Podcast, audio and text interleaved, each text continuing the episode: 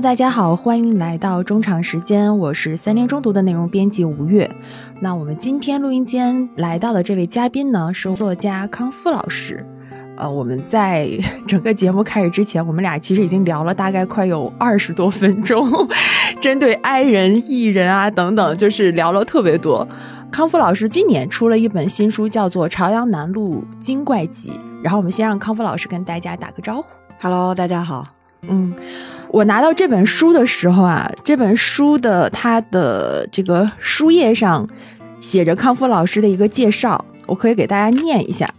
就是教育经历是毕业于清华大学后留学中东，学过一点新闻、历史、国际关系、小语种和电影戏剧。哎呀，这个一听就像是一个特别不务正业，然后又不太靠谱，然后招摇撞骗的人。其实没有了，我那个上网很少，然后有的时候不同的阶段会换一些工作，有时候会留下一些工作上的痕迹，于是就被贴上了不同的标签。嗯，大概最本质上是一个 INTP 型的人格，就是比较的社恐，特别不擅长的参加播客这种需要说话的节目。然后职业的状态基本上就是每隔一段时间会做自己感兴趣的事情，然后试图在这个阶段里面用一点生活技能或者职业技能，嗯，大概把自己养活。下一个阶段有别的事情想做，然后又会尝试不同的事情。嗯嗯，康复刚才提到他的那个经历，就是我再继续念一下他的经历的部分。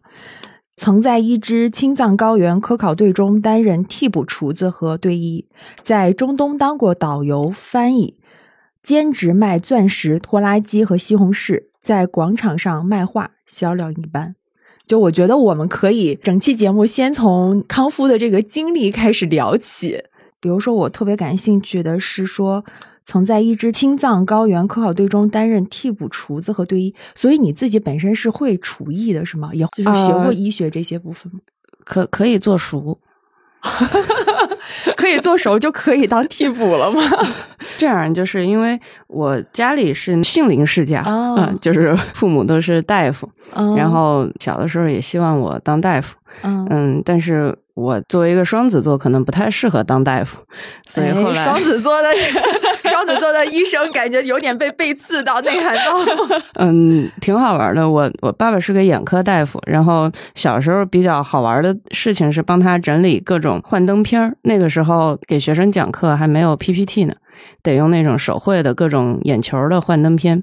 所以，那种就是用废了的幻灯片就会被我们小孩装在口袋里，到楼下去就是跟小朋友打扑克一样玩就很像那种拍画片然后我兜里一掏全是眼球，楼下小伙伴他爸爸好像是骨科的，然后他一掏全是那个骨折，我们俩就一人一张的这个拍画片各种器官吧，因为反正我们那个小区里都是大夫，所以就是什么人体器官的那个卡片都有。嗯，对，所以在这个环境里面，可能还是有一点了解。嗯，然后后来为了混进这支队伍，然后又紧急的去再学习了一些急救方面的东西，进行了一点培训，就稀里糊涂大家就出发了。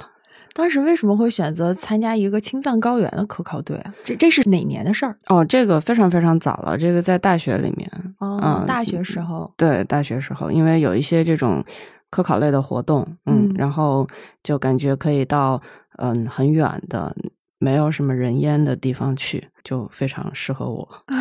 那个时候已经很喜欢去这种类似于户外啊，就是可能去跟大自然去接触，就喜欢往外跑吗？这感觉并不挨人呢。哦，对，喜欢去那没有人的户外啊，喜欢没有人的户外。那你大学毕业了之后是就开始写作品了吗？很早，初中就开始，没有零花钱的时候，嗯，就给各种奇怪的杂志投稿。哦，这也是少年成名吗？呃，没，没有，没有，没有，嗯，都是一些很杂的那个科幻啊，或者是。什么电视购物广告词，然后那个时候已经能挣钱了。对，那个时候已经能挣点零花钱。嗯，所以您刚刚说到，就是好像干了嗯很多职业，其实也不是这样，就是过一个没有太多规划的生活吧。我想可能是，就是他可能把我推到哪儿，我就随着他看一看那个地方是什么样子，然后嗯自己可能有一点谋生的小技能。比如可能没有怎么学医，但是还挺会烧菜的，也比较擅长解剖各种食材，所以做饭能做熟，这个就解决了很多时候的一个生活的问题。嗯，就不用依靠餐厅，或者说你熟悉的这种城市生活或者家庭生活来维持你的一个一日三餐，所以就会自由很多。嗯，然后有一点医学上的基础的知识，勉强算个赤脚大夫，至少可以治自己吧。嗯所以有时候到一些比较远或者比较偏的地方，也不会有太多的不安全感，就是小毛病自己可以应付。嗯，嗯有一点语言上好像还可以，就是学语言比较的快，有天赋，呃，谈不上。对，反正学方言也很快，所以如果想到一个地方生活，可以在比较短的时间里面，不太能看出来是一个游客或者说外地人，就会生活上比较容易，至少买菜会嗯不太会被坑。对，会跟他们说方言砍价吗？砍价需要比较高的段位，但是日常生活没有太大问题。嗯，嗯在其他的国家也是，就是可以比较快的学几句，所以不会太有那种在一个陌生地方的陌生感。嗯，嗯然后技能上的话，一些鸡鸣狗盗的技能 可以写点东西。如果哪个编辑朋友突然要开天窗了，然后我就赶紧给他怼上。嗯，所以也会有一些固定和不固定的收入。嗯就还好。然后一些沟通表达类的技能，比如当个导游或者什么之类的，就把那个一个爱人为数不多的艺人属性，通通的用上，可以在工作的时候一天说完一个星期想说的话。我有一种就是你要在这个节目里面把最近一星期的话都说完的感觉。我我我努力吧。康复老师是清华大学毕业的，大家也会想到说，嗯，比如刚才康复提到，你是一步一步好像在被推着走，并不是说自己主动去选择，不管是去科考队也好，还是去哪一步也好。但是可能对于现在大部分社会上的年轻人，就是我们同龄人来讲，他们很难是能进入到这样的一个状态，进入到这种状态，可能是需要很大的一些勇气，或者说很大的一些动力在的。尤其是从名校毕业，我们就说这种对吧？北大、清华名校毕业之后，他们的一个人生的选择，可能是一个比较继承的轨道。我不知道，就是你的经历这么的丰富，就最开始是怎么样让你自己去坚定，或者说怎么想好说，哎，我就可能喜欢这样的一种比较流动的生活的状态的。嗯，嗯，是理工科的同学为主，是有一个非常的务实，然后科研一个非常好的氛围和环境，能跟很多优秀的人在一起。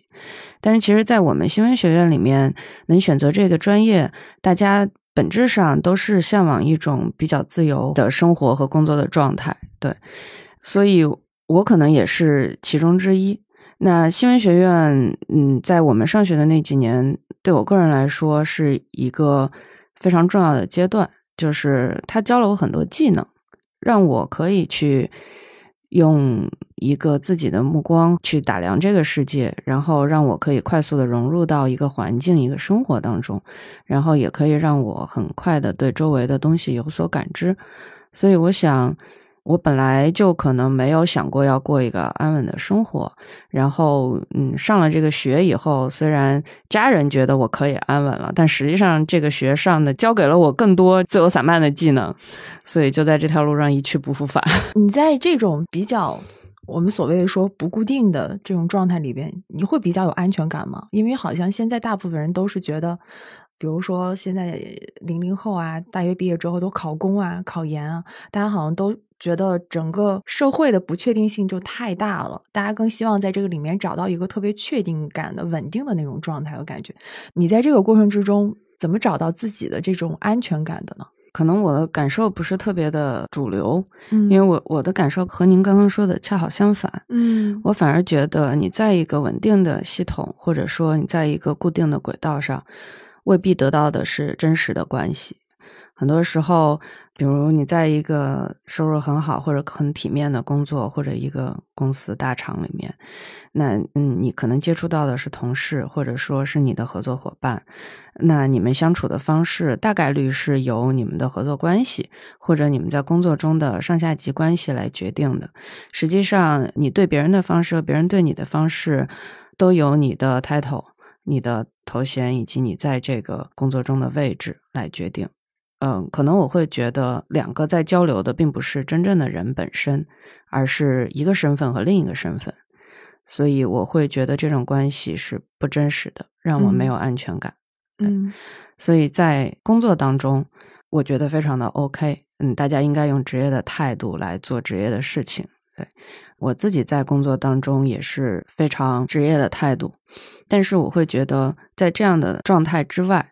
我会需要更多的时间来了解和过一个真实的生活。当一个人没有头衔的时候，或者说你没有一些好与不好的东西的时候，就世俗的意义上你好与不好的时候，别人跟你的相处、对你的认可或者对你的否认，才是完全对于你这个人来说的。这会让我很有安全感。当一个人讨厌我，或者说不太愿意和我相处，那我知道并不是因为。职业或者说职场上的某种东西，而是说可能我们俩就气场不搭，或者说我们就星座不合。而在这种情况下，当你遇到一个人跟你非常的投缘，你也知道不是因为你手握资源或者你掌握着他的晋升前途，而是因为他单纯的就很愿意和你交流和肯定你，这样的关系让我觉得很有安全感。对，虽然我一直做着不太，嗯，固定的工作，但是我有一两个非常要好的朋友，也有一两个非常要好的合作伙伴，所以我觉得我是一个非常幸运的人，我并没有太多的孤独或者漂泊感。我突然想到，我有一个朋友。之前就是可能在我们戴口罩那段时间，他跟我讲过一句话，他就说说当这个整个世界在摇摆的时候，只有你跟着他一起摇摆，你们才能达到某一种稳定和确定。就突然想到了这句话。我们可以回到康复老师的这本书，这本书叫做《朝阳南路精怪集》，它其实是一个比较薄的小册子。之前听过我们中场时间的朋友，大概应该知道，就是我们在去年年底的时候，其实也有录过，就是妖怪相关的话题。然后这本书呢，里边我觉得有几个特别有意思的故事。比如说，里边有一个故事，它叫做《料理店之夜》。那这本书可能大家现在我不知道有多少听我们节目的朋友有看过。这本书其实它整个的一个设定应该是北京，嗯，偏向于北京。对对对，这么说。我刚才提到的这个《料理店之夜》呢，是里边我觉得比较特殊的，因为他在里边最开始就提到了，是说到特拉维夫，大家可能知道，就是特拉维夫在以色列，对吧？呃，然后康复老师之前是在中东留过学，对，当时为什么会选择去中东留学呢？嗯，当时是这样的，就是很巧的一个经历，嗯，正好在我们学校看到有一个途径的一个奖学金，因为大家都报了这个美国和欧洲的项目，于是我就作为 唯一一个人 被弄过去了。当时是去的以色列的，呃，我在特拉维夫大学。哦，就是特拉维夫大学。对，我们那个学校位置也特别好，也也很漂亮，也很大气。然后就在那个就好多人度假的那个黄金海岸的旁边儿，周围都是那种度假型高档酒店，以及我们的特别破的宿舍。我们那个宿舍它墙是不全的。然后墙是不全的，就是它可能是因为中东的房子，它有那个通风散热比较高的要求，所以它那个中间有那个竖的镂空的那个条儿，就是你知道那个吐鲁番晒那个葡萄干那个吧？嗯，我知道。对对对，有点像，就是没有镂空到那个程度。是因为那边太热了吗？有可能吧，我我觉得有可能，也有可能是曾经那个是有玻璃，但是后来就是坏了，没有人修，也没有去修它。对对对，有有可能，对，但是它没有晒葡萄干那么多的缝，但是它会有好几条那个在客厅里边。嗯，对，是一个挺神奇的宿舍的。因为以色列离大家还是挺远的，可能最近的巴以的那个事件，然后大家可能又很关注。我想知道，就是在你的印象中，以色列那是哪一年？哇，很早很早了。哦，就是一几年的时候，奥运年。奥运年的时候，那个时候的以色列大概是什么样子的？中东的那个区域，它整个其实范围不大，就是我们老在新闻上看见的这种今天出个事儿，明天出个事儿的那个地方。其实它整个那一片区域的物理面积并不是很大，但是它非常的集中。嗯，比如说。在以色列这样一个很小的国家里面，嗯，特拉维夫可能算是它的一个现代化的都市，也是它的一个政治上的首都。然后离它很近的地方呢，就是耶路撒冷，大概不到一个小时的车程。然后耶路撒冷呢，又是一个政治传统和呃宗教文化集中的地方。在那儿，你可以看到很多有各种不同宗教信仰的人住在一个有好几千年历史的老城里面，然后很多场景都很像那个各种电脑游戏里边你能看到的这种古城的形象。周围又住着很多神秘的呃世界级富豪们，因为有是一个犹太人的那个居住区嘛。但是另一侧呢，又有很多阿拉伯区的摊贩。比如说有很大的农产品市场，然后有画着喜羊羊和灰太狼的书包啊，真的吗？对，然后有晨光的文具是卖的特别多的。哇，果然就是中国的 东西 made in China，就是全球都有。还有干脆面 都很多的，就很有意思，所以它很集中。离这个国家不远，这个国家的北部是戈兰高地，也就是我们小说里面发生这个故事的地方。嗯，对，嗯，戈兰高地是以前和叙利亚战争的一个旧的战场，所以这个地方留下了很多地雷，其实是没有排干净的。所以它在那一条环湖的观光的公路旁边，你可以看到很多就是，嗯，圣经里面提到过的，就是耶稣显灵过的教堂，然后以及很多埋着地雷，就是插着标签说游客不要来，因为会被踩到，嗯，这样的地方。荒地，就非常非常的混搭，嗯，对，所以是一个很很神奇的地方。那么它的南边是内盖夫沙漠。沙漠里面是它的一个嗯农业的比较集中的地方，这边的农业基本上就是属于嗯科技含量比较高，基本上都是属于在棚里啊或者在房间里在厂里这种，它不是一个露天型的。然后很多人也会周末的时候就是开车到荒地里面，是个戈壁嘛，露营看看星星看看月亮什么之类的，就挺有意思。还有一些人车坏了，但是他又不想报废或者买新的，他就把那车开到荒地里边。然后往那个坡下边一推，然后就说我发生了事故，然后 就可以讹保险公司。这么的随性的，就就有很多嗯神奇的事情发生。然后再往南就到了啊红海，那又是一个度假区，因为就离四海不是很远了，因为四海在。以色列和约旦之间的一个地区，对，那那边就又是度假胜地了。所以，如果你你你把自己混成一个导游的话，你就可以以带旅游团的身份就去跑到那儿观光一下。然后旁边呢就是。约旦，所以如果你的说服能力够强，你你可以拿着护照告诉中间就是站岗的那个小哥说我们是好朋友，请你放我过去。然后他心情好的话会放我们过去。就是你直接跟那小哥说我们是好朋友，然后他就可以有可能会放你过去吗？可能当时不是很规范吧，我觉得，嗯，因为我们到了最南边，然后发现旁边是约旦的边防的那个岗哨，嗯，其实挺随意的，嗯，因为在那个地方，反正。大家都学了一句不同语言的那个，比如波斯语的、希伯来语的或者阿拉伯语的那个“中国人民好朋友”，哦，就 就就就非常的通用。现在还记得吗？是不是都忘了？就挺好玩的。就是他们当时，他们也很无聊，因为在一个戈壁里边，就是一个小房子，一个小亭子，嗯。嗯，什么也没有，然后天天在那儿执勤，嗯，然后从可能从那儿过境的人也不多，嗯。所以他们可能觉得看到有人来聊天，也觉得嗯挺有意思的，所以聊了一会儿，也就把我们一群人放进去了，都是同学，嗯，不同国家的同学，就大家混杂在一起，然后他也觉得很热闹，嗯，是两个很年轻的士兵，嗯，我就在想，为什么在这一个小册子里边，其他的故事大部分都是发生在北京，只有这样的一个故事，其实是你在以色列的。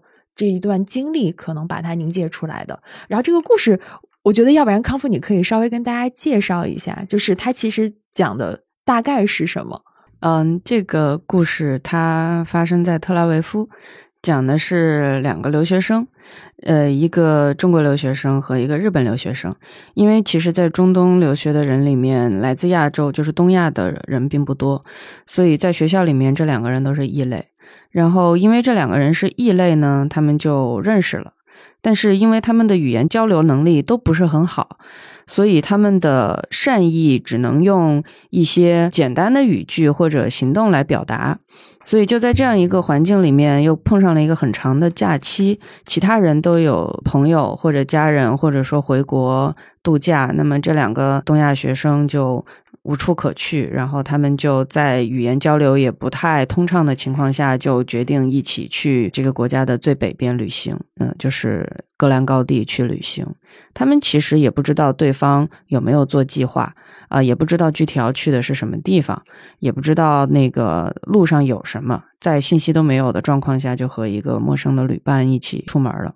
这天晚上呢，他们就聊了一个话题。就是为什么我们要到一个这么遥远的地方来？为什么我们要离开我们熟悉的生活？这段经历好像对未来我们的前途也好、求职也好，并没有一个直接对等的关系。然后青木君，也就是小说的主人公，他就讲了他离开日本前的一段经历，就是说他曾经在一个寿司店里面啊兼职打工，然后因为晚上。那个通勤不方便，他就住在店里。住在店里就意外的看到了每天晚上的时候，这个寿司之神，就是各种小寿司们就会活过来，然后去了他们的困扰。一大盘寿司其实是一个大家庭。然后他意识到，哦，原来寿司精怪的世界里面，他演的是一出家族之苦这样的一个故事。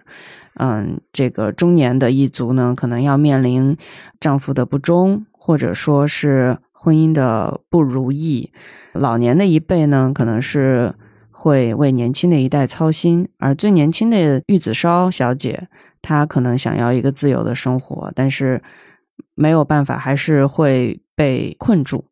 所以青木君，也就是小说的主人公，然后他想到，如果他留在他的环境里面，他早晚也会过上寿司们一样的生活。于是他就很决然的离开了那个环境，来到了一个很远很远的地方，其实是一种自我放逐。那这个故事的叙述者，也就是文中的我这个角色，他其实也是因为同样和相似的困境，离开自己的地方。其实他逃婚了，嗯，他辜负了一个非常爱他的女孩，因为不希望这个女孩陷入到以后他会后悔的生活中去。我觉得这两个人对于感情都是非常消极的态度，然后他对自我也是一个用放逐来解决或者说逃避这个问题。嗯，我自己最喜欢的是小说的最后，就是故事的主人公多年来，嗯，就一直过着漂泊的生活。过了好多年以后，有一天他去日本出差，他忽然想到说啊，青木君已经很久没有见过了。他回到日本以后，不知道过得怎么样呢？然后就联系了一下。然后发现青木君现在已经过着非常幸福的有家有室有孩子的工作，对，就是到头来在这个世界上留下来的只有 happy ending 了，只有他自己一个人。对，嗯，这里边有特别有意思的一些描述，就是刚才康复有提到，其实里边的那个寿司之神，所有的寿司，他们好像他们面临的困境和我们人类的困境很像，比如说。有逃婚啊，还有这里边我记得有一个北极贝小姐的衣服啊，为什么会在这个八爪鱼丈夫的箱子里呢？是因为和秘书一起出差，行李拿混了。就是类似于这这种我们生活中或者是说电视剧里也会出现的这些场景，在这个故事里面其实都有描写。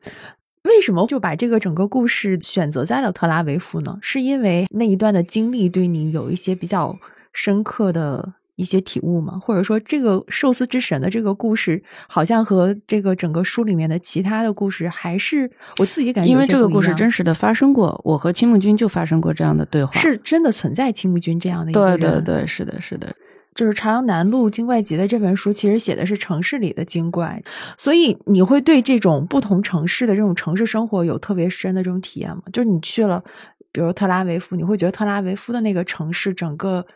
的气质和，比如说我们拿北京来相比的话，你觉得他们最大的那种区别在于哪儿？我我觉得最大的区别在于，我在北京生活了快有二十年，但是我在特拉维夫只生活了一两年。嗯嗯，对所有地方都是一样。当你在一个地方待的够长的时候，就会太长了。会腻吗？不是会腻，因为认识的人会时间太多。像我其实不太知道如何过一个人类的生活，觉得很难。我我觉得人际关系是一件非常非常难的事情。嗯嗯，短期的相处会比较的容易。嗯大家只要都足够的真诚，然后足够的 nice，这个我还是可以做到的。嗯我觉得大部分人也都可以做到。嗯我觉得就不会产生困扰。但是如果一直在一个城市或者一直在一个工作的地方，我就会觉得很紧张，不知道自己会有什么地方做的不太对，或者说话让别人产生困扰之类的。我不太知道怎么明确的表达这种感受。这个是一直都有的吗？还是可能是在一个地方待一段时间之后才产生了这种感觉？嗯，我会觉得比较紧张。嗯，嗯就是并不太擅长处理一个人的关系。嗯我觉得人的生活也很复杂，大部分时候我都觉得，一个擅长交流或者擅长过人的生活的人，挺让人羡慕的。嗯，我显然不属于那一类。你会把这个人的生活更多的约等于人际关系吗？就我刚才听下来，我觉得好像是更偏向于人际关系这部分给你的困扰会更多一些。呃，不完全是，嗯、也包括过一个你最开始问到的主流的生活，嗯或者说世俗意义上很成功的生活。嗯嗯，这些好像对我来说都很难想象。嗯我不太知道是什么样的。我觉得能去当然很好呀，你有一个体面的工作，嗯然后能过一个很好的、很幸福的生活，嗯然后也能在职业上实现自己的诉求。嗯，我觉得这个都非常非常好，但好像跟我没有什么关系，并不是你想要的。可能不是我想要的吧。我觉得离我很远，你能了解吗？就好像我问你说。五月老师，嗯，你你想不想吃一个企鹅特别爱吃的鱼？嗯你可能觉得啊、有点意思，嗯有点新鲜，应该很不错吧？但是好远啊，在南极。你的这种认知是从很小的时候就开始有了的吗？我没有 思考过这个问题。除了这本书之外，之前还写过一个叫做《灰猫》灰猫骑士事务所，但是现在已经只能买到盗版了，啊，是吗？因为因为明年要重版。哦嗯，对，春天会有一个重版，嗯然后嗯，后面会有一个续集和系列。嗯，对，所以会把这个坑挖大一点。灰猫的那一本其实也是一个精怪类的小说集。为什么会开始想要写精怪的小说集？想要在这里边打造一个都市的白日梦吗？我觉得还是那个问题吧，就是我不太会过人的生活，也很难想象都是人的世界是什么样的。嗯嗯，就是像可能我我们这种就是脑内比较戏多的 i 人，也不太爱社交，也不太爱 social，就可能每天会自己待着，然后脑袋里面乱想，就会想出各种事儿来。你刚才说就是人类的这个生活，那你自己理想的这种城市人类的理想生活是什么样子的？我觉得每个人理想的生活肯定是不一样的。嗯有的人可能觉得，嗯，诗和远方是很好的；有的人觉得要实现自己，然后要这个怎么样年入百万。我觉得这都是好的愿景，都是每个人有自己幸福和美满的方式。嗯嗯，我觉得对我来说，一个好的世界或者一个好的城市，就是能容忍我这种没有太大存在感的人比较舒服的待着。嗯嗯我在那个灰猫那个书里面有写到一场聚会，嗯，但是这个得重版的内容里才会有了。对，就是嗯，整个故事快要结束，在新年的时候，主人公收到了精怪们的一个邀请吧，嗯，然后参加这样一个精怪们的年会。那两个主人公其实都是比较社恐的人，然后他们一听到这个要要去 party，然后一下就人就懵掉了，不知道该怎么办。然后灰猫就会安慰他们说：“我们动物的聚会和你们人类是不一样的，就是每个人都可以干自己喜欢的事情，但是不需要因为为了社交要去社交。”于是他们到了那儿以后，发现果然大家是各玩各的，各聊各。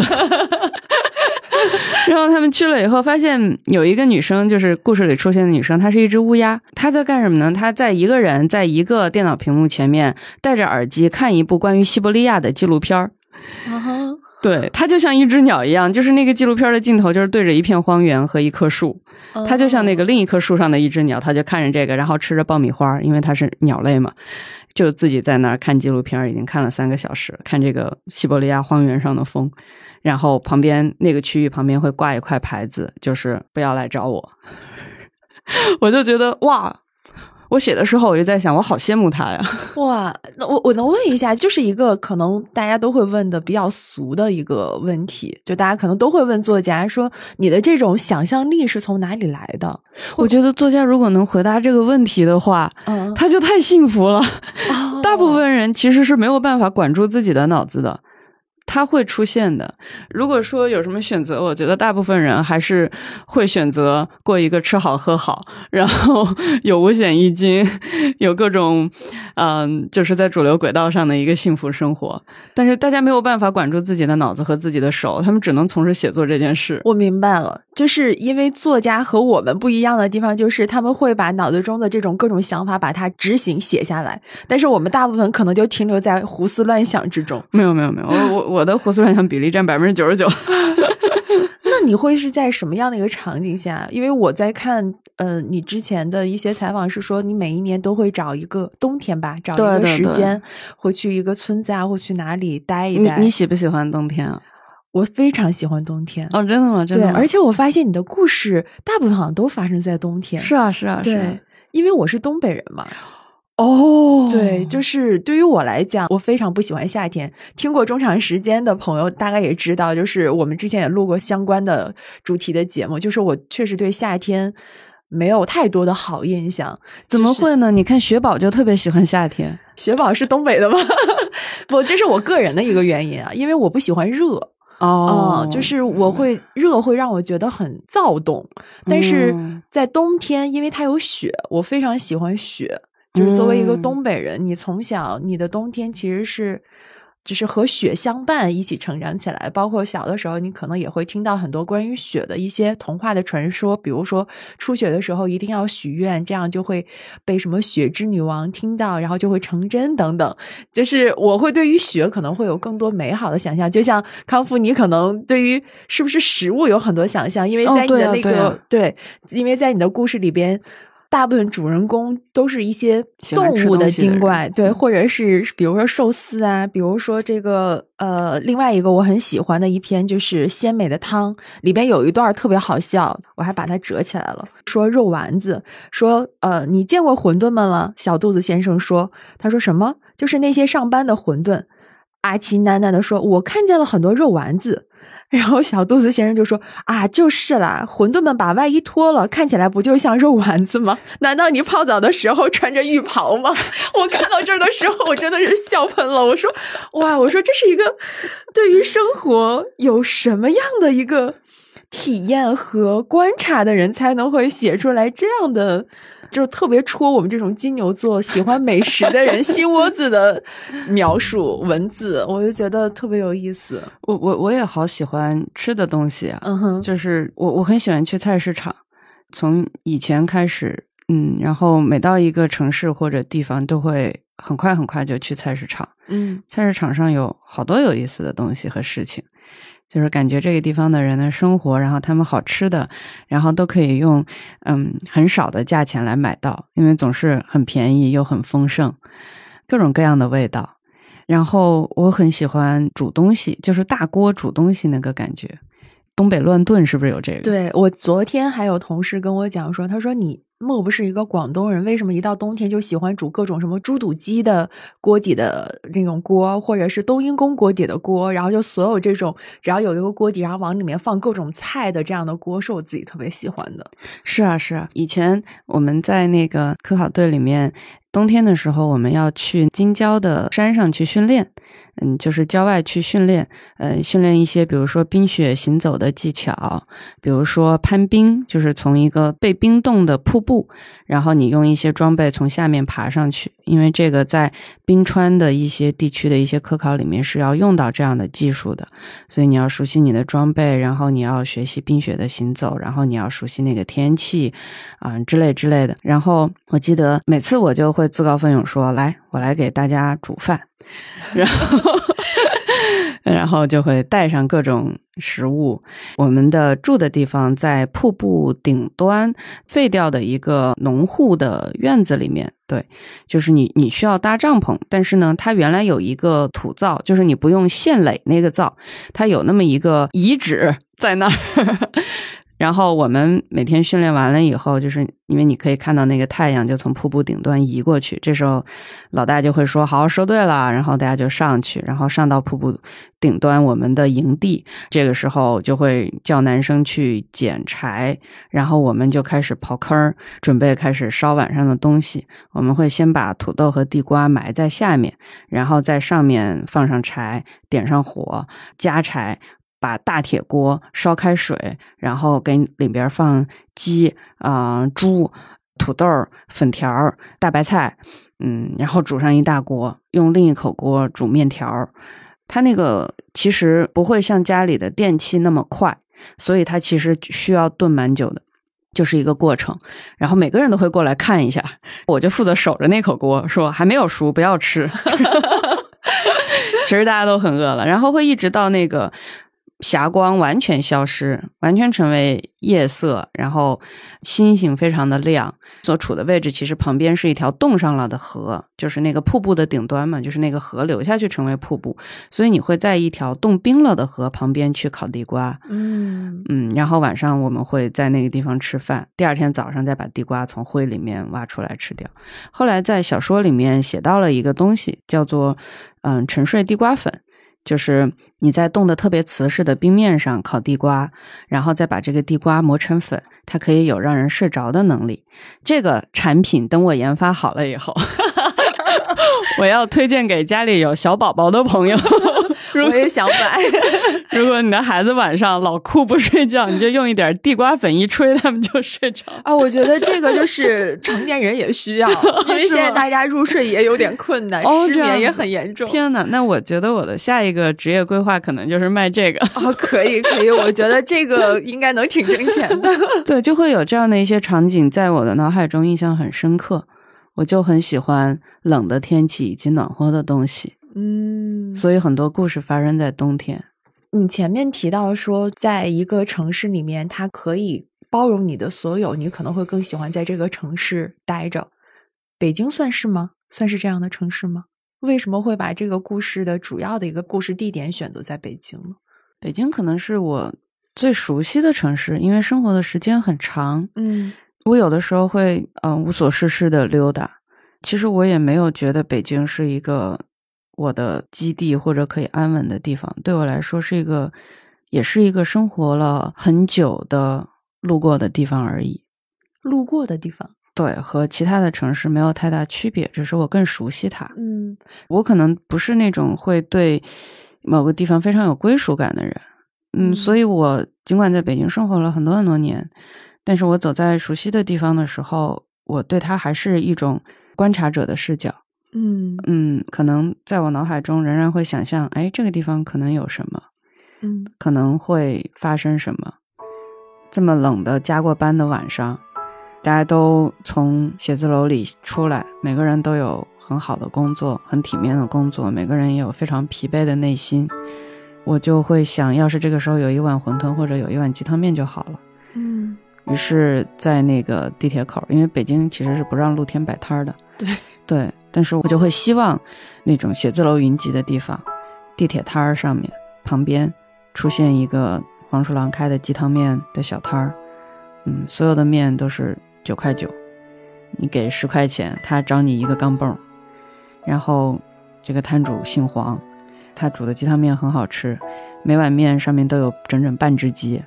有香葱，有香菜，也有酱，大家下了班以后都很爱去吃。相比于你的心中的，比如说偶像明星，或者你工作中的上司，或者说家里有很多就是需要你去承担很多事情的这样一个环境，可能那个卖鸡汤面的小摊儿，还是支撑着你度过一天又一天，或者说在这一天结束的时候给你回家去勇气的这样一个角色。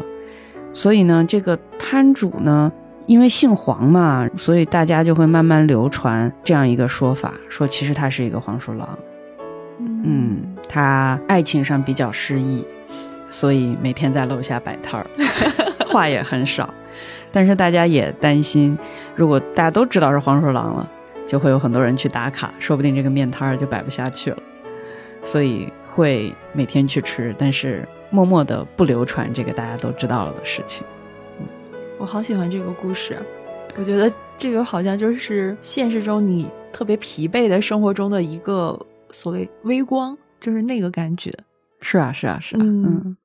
但是我我不得不可能要稍微浇一点冷水的是，呃，我们之前在录妖怪相关的节目的时候，其实我们是看了很多古籍里边的一些妖怪的故事，不管《聊斋》也好。不管是大家可能比较熟悉的《白蛇传》也好，或者等等也好，其实，在那个里边，人和妖的关系并不是那么的好和友善。大部分我们能看到的很多妖怪故事，《志怪典籍》里记录的，都是人发现了这个妖怪。的身份之后，可能对他就是喊打喊杀，最后的结局基本上可能就是一个 BE 的结局。就像大家可能比较熟悉的《白蛇传》也好像这些年拍的各种各样类型的这些古装剧也好，包括像《中国奇谭》，当时也会有一个引起大家比较多讨论的，就是《小妖怪的夏天》，就里边那个小猪妖到底有没有被打死等等。就但是在康夫的。这些妖怪故事里边，我觉得是一个非常非常令人向往的人和妖非常善意的相处的这样的一个世界。我觉得这个问题是这样的：在一个传统的农业社会里面，熟人是你安全感的来源，比如我的亲戚、宗族、我的村子里面的人、家人，对不对？熟人是安全感的来源，而广大的、广袤的荒原。荒野和丛林其实代表的是未知和危险，所以在我们的熟人范围之外，我们能想象出来的那些妖出没的地方，比如荒山老林，然后什么破庙啊，然后乱坟岗子这种地儿，它所象征的就必然是一种未知的世界里面，嗯。我不熟悉，很有危险，会威胁到我的熟悉的生活中这样的一个状态。所以妖的定位是未知和危险的，但是在都市里面可能不一样，因为都市里面你的熟人不一定是你安全感的来源，而可能是你的压力的来源，可能是你的痛苦的来源。所以这个时候对你来说，糟糕的事情往往发生在人身上，妖怪就成为了抚慰你的那个角色。所以你故事里边的主人公大部分都是选择可能是动物。这种精怪，或者是我们刚才说的这种食物类的精怪，你有没有考虑过？比如说一些可能跟我们日常生活更相关的一些精怪，比如说什么手机啊，或者是什么之类的。因为我在看的时候，还是会觉得哦，是在城市里发生的，但好像更多的是我们人和一个，比如说动物，它，比如黄鼠狼，它变成了一个像人的这样的一个模样，所以和人这样去。一起共存，而并不是说它一个精怪本身的一个样子和人类就有共存。我不知道你在写的时候是有什么样的一个考虑？嗯，我觉得精怪们要在城市里面生活，它也要套一个壳儿，或者说穿个马甲儿。他们在自己的世界里面，可能就会变成本来的样子，就好像那个浣熊，嗯，洗碗工浣熊一样。他们就是去应聘。在餐厅洗碗的时候，他们是一个穿着棕灰色毛衣，然后再系着一个毛茸茸围脖的这样矮矮胖胖的，嗯，小胖子的形象。但是等他们回到自己的住的地方，把围脖一摘，就是一群毛茸茸的小浣熊。那个太可爱了。我我觉得它指代的是一种我们每个人独处的内在的自我的那样一个时间，就是我们。很多人内在可能也不像我们在社交或者职场中表现出来的样子，嗯，他自己有一个自己的内在动物吧，应该这么说。但是他出来上班，或者说出来办事儿，他必须要套上人的皮，然后回家以后，他可能就完全的放飞自我。所以，我其实觉得我们周围相处和你认识的人中间，啊，可能就有不少动物。哦，他们只是跟你一样套上了一个人的外衣，然后在工作或者在逛街，但是谁知道回到家大家各自是什么呢？嗯，有道理。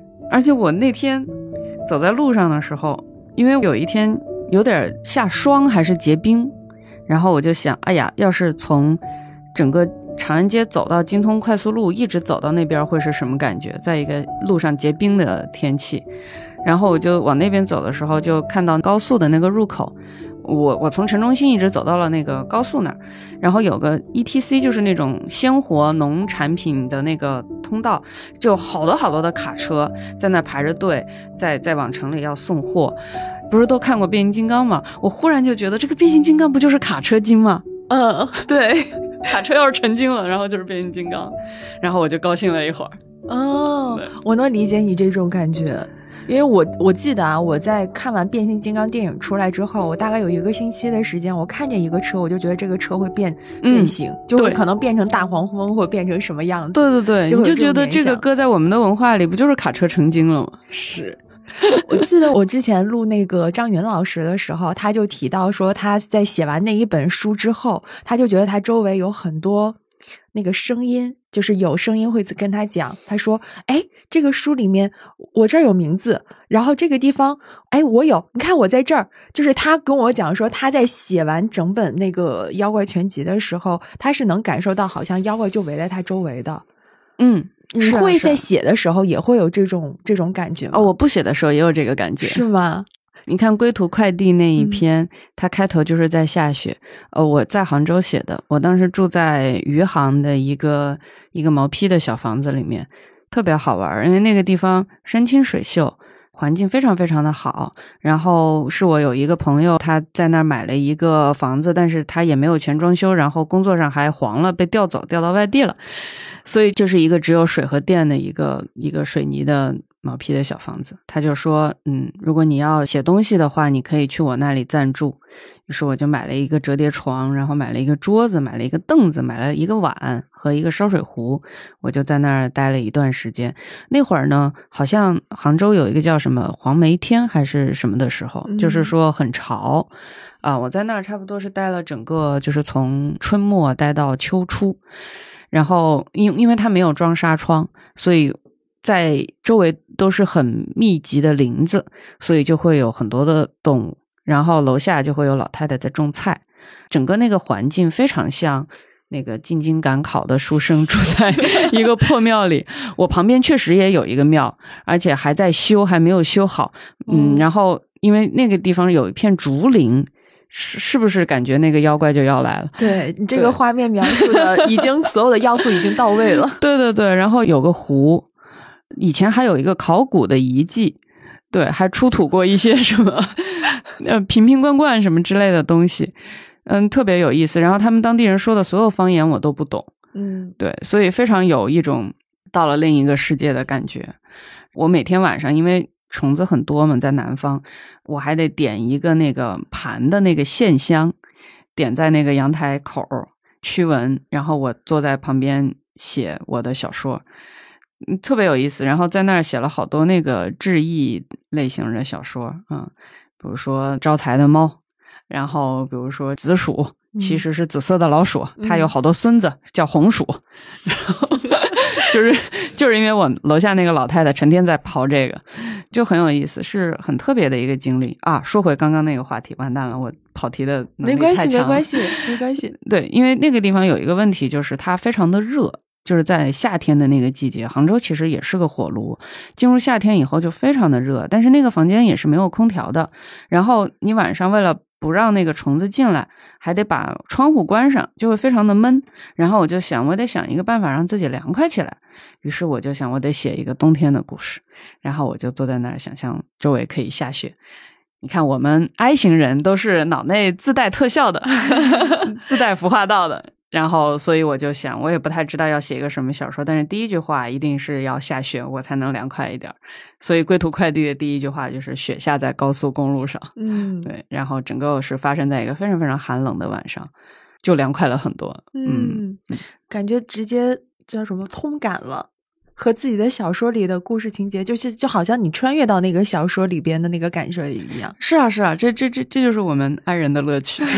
为什么这个小说里面没有写人和精怪，比如说相恋的这种爱情故事呢？好像没有诶，在这里边只有一个爱情故事，是那个狐狸良缘店。对啊，对啊，对啊。然后我写了这个以后，我的编辑老师就都问我这个店在哪儿，都想去求桃花。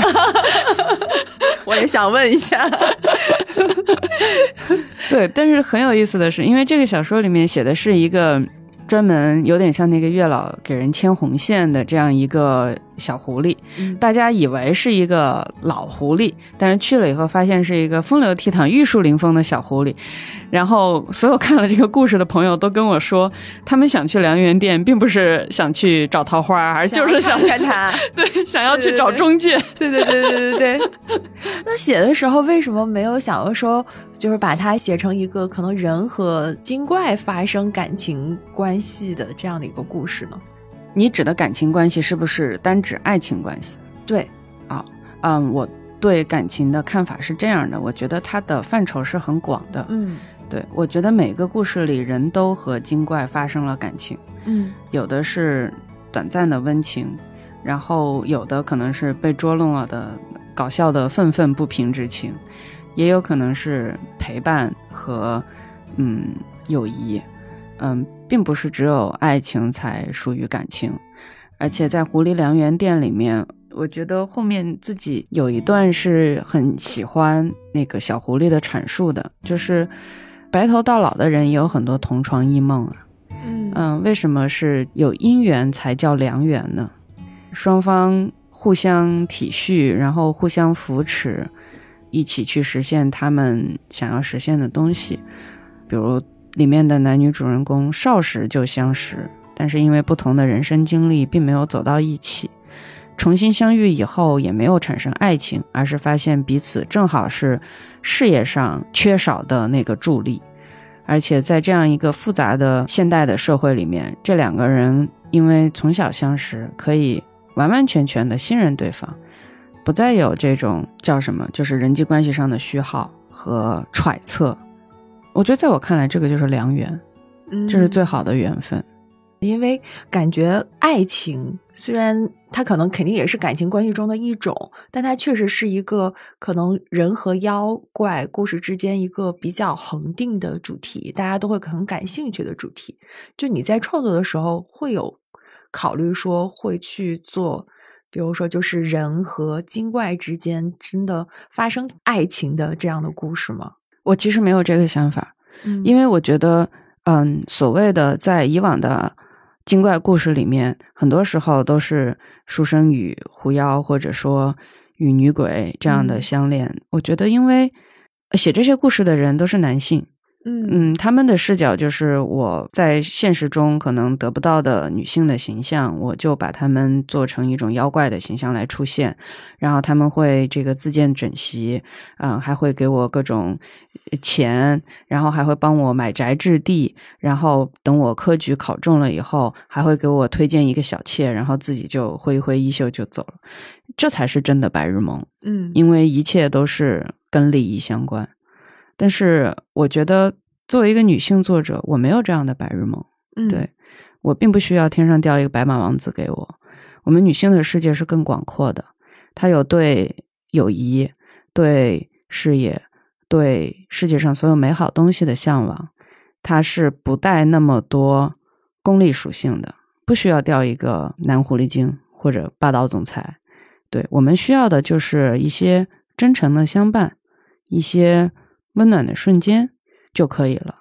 我想可能有时代的不同，这是我特别喜欢的这本书的一点，就是我会觉得它又真实，然后当然我们也知道里边存在一些可能奇幻的部分，但是就是像哈利波特的那个九又四分之三站台一样，就是朝阳南路、朝阳北路有一个镜面的这样的一个设计，可能让你去相信有这样的一个世界存在。我觉得还是挺有意思的。后面会考虑说不写城市里的精怪，写一写乡野中的精怪吗？朝阳南路这个概念，是我心中对于我们这个年龄或者说我们这个经历的人。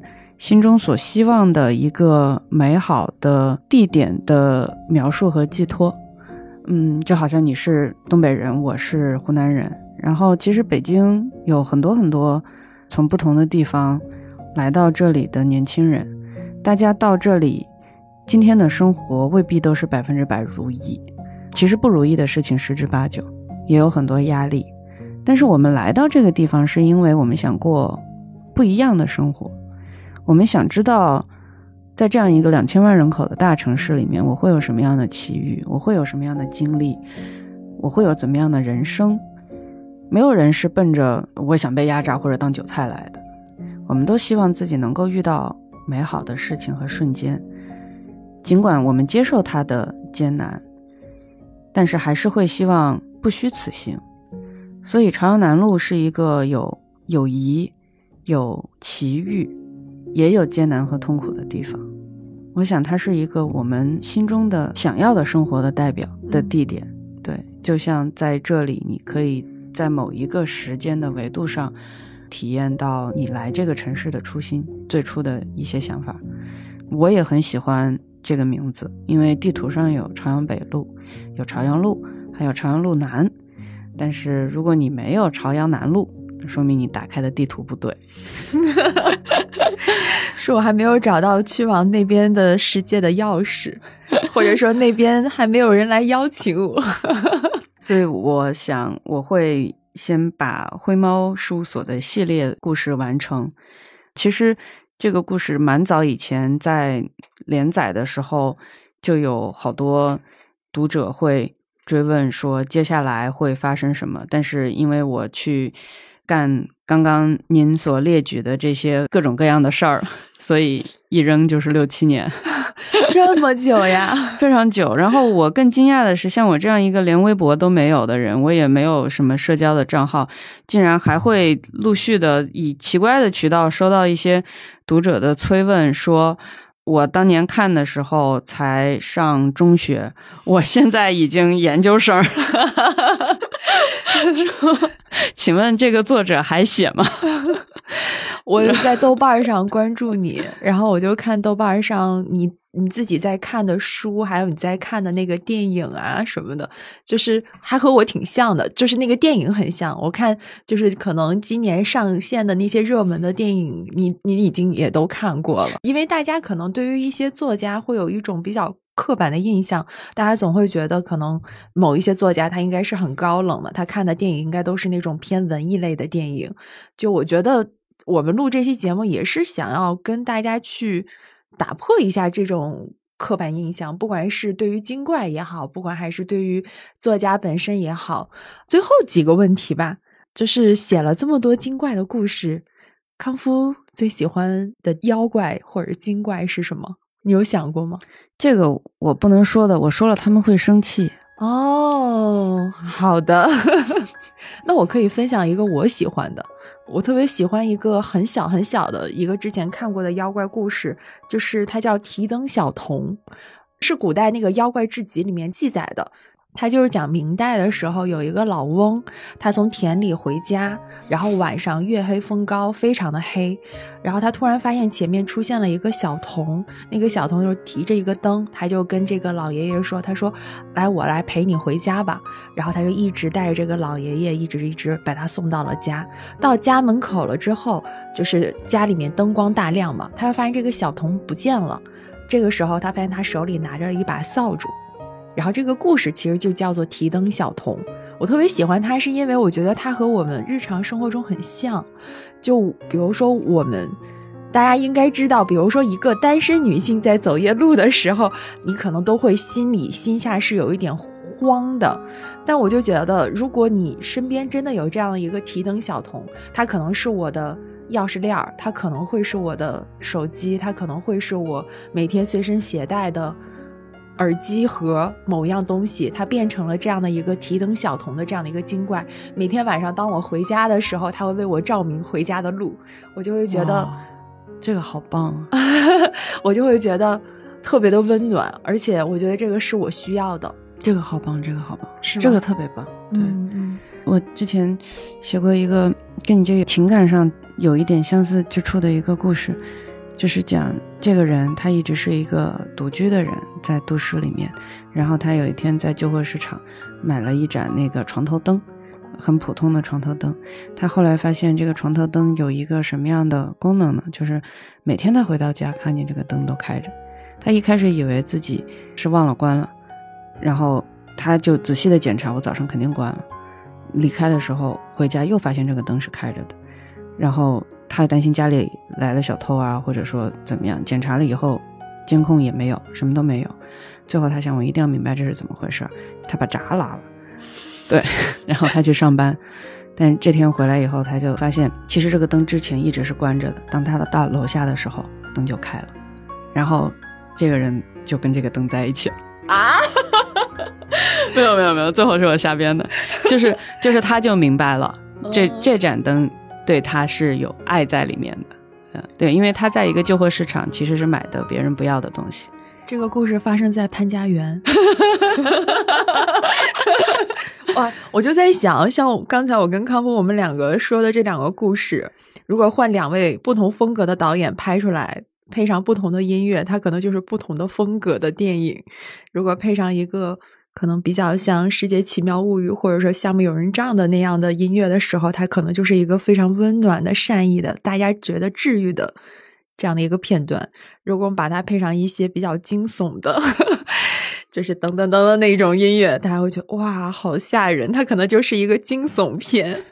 对我其实觉得，你怎么去看待它，就是在于你自己的视角，你怎么去认知它。大家很多人都说。为什么古代人会害怕妖怪，会害怕精怪？其实是大家就觉得这个东西和我不一样。大家对于和自己不一样的东西，总会存在很多的未知的恐惧，大家害怕它。但如果像这样的东西，它变成了我们生活中的一部分，我觉得可能你在看待这个世界的时候，你也可以有更多的比较善意的视角。我们可以去和他们去共存。我觉得这个可能引申的有点多了，就是就像我们和动物一样，就是大家对于一些可能长得奇怪的，或者说比较特别的动物，或者是说人，就是和我不一样的人，大家都会对他们保有一些畏惧感，或者是说我希望更多的去远离他们。但可能我们换一个视角的话，也许这个世界真的就会变得稍稍有那么一点点不一样。嗯。这个是有点扯远了，我也有点扯远了。我赞成，不，我赞成你前面说的，不是赞成你扯远。